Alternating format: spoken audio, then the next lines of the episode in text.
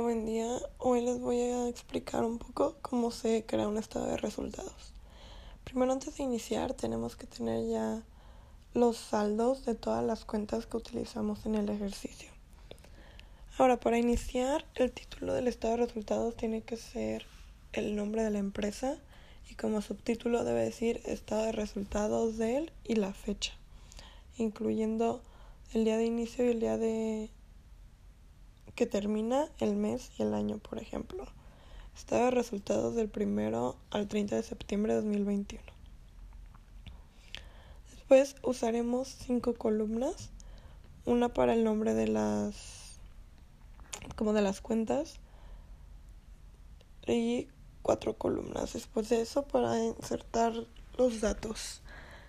La primera va a ser ventas, el primer la primera cuenta y pondremos el resultado de ventas, el, el saldo de ventas que obtuvimos en la cuarta columna.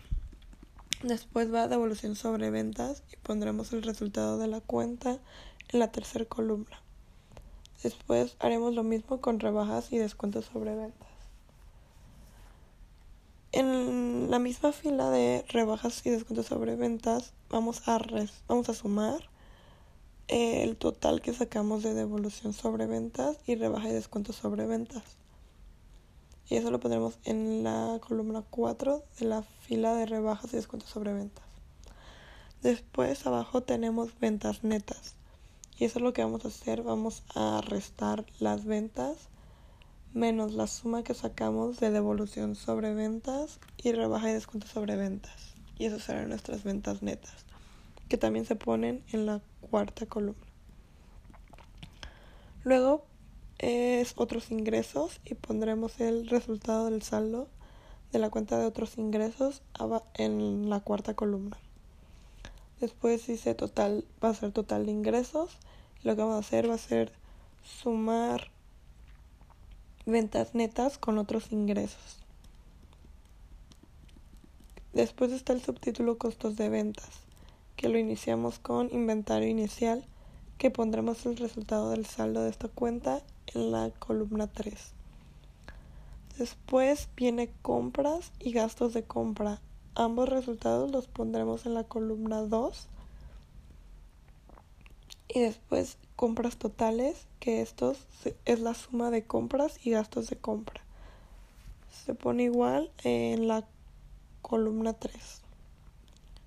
Después de esto viene devolución sobre compras y rebaja y descuento sobre compras. Ambos resultados del saldo los pondremos en la columna 1 y sobre la misma fila de rebaja y descuento sobre compras sumaremos devolución sobre compras y rebajas y descuentos sobre compras. Después viene compras netas, que esto lo que haremos es restar las compras totales menos el total que sacamos de devolución sobre compras y rebajas y descuentos sobre compras. Y lo pondremos en la columna 3. Luego viene mercancía disponible para venta y esto va a ser sumaremos el inventario inicial más las compras netas. Después, y esto lo pondremos también en la tercera columna. Después viene inventario final, que este va a ser el resultado del saldo de, la cuenta y lo pondremos también en la tercera columna.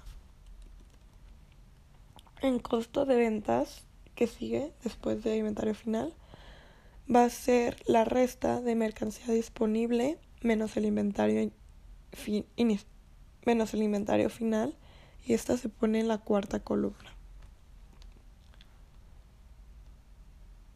Después de esto sigue utilidad bruta, que esto será el total de ingresos menos el costo de ventas y esto también se pone en la cuarta columna.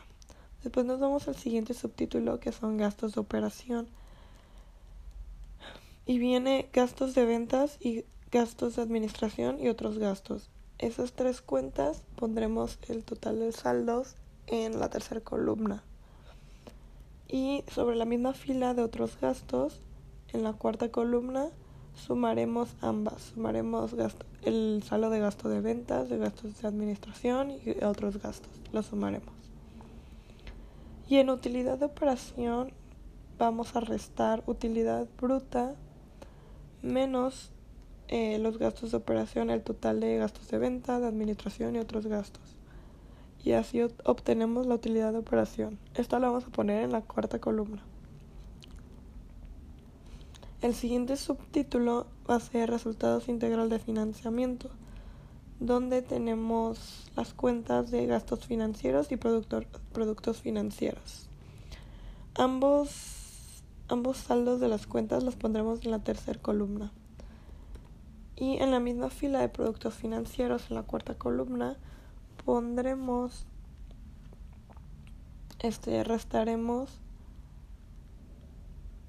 productos financieros menos gastos financieros y obtendremos el total. Después de esto viene utilidad financiera que va a ser eh, sumaremos el total de utilidad de operación más eh, la resta que acabamos de sacar que es de productos financieros menos gastos financieros. Después de esto tenemos utilidad antes de impuestos que va a ser eh, nuestro total de utilidad financiera.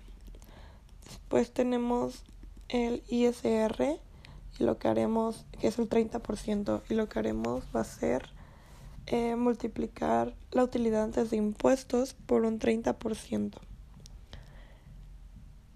Y todo esto va en la cuarta columna. Finalmente tenemos eh, dependiendo si fue una si fue un resultado positivo o negativo, pondremos utilidad o pérdida del ejercicio. Y esto lo sacaremos restando la utilidad antes de impuestos menos el ICR que acabamos de sacar. Y esa sería nuestra utilidad o pérdida del ejercicio. Y así es como se crea un estado de resultados.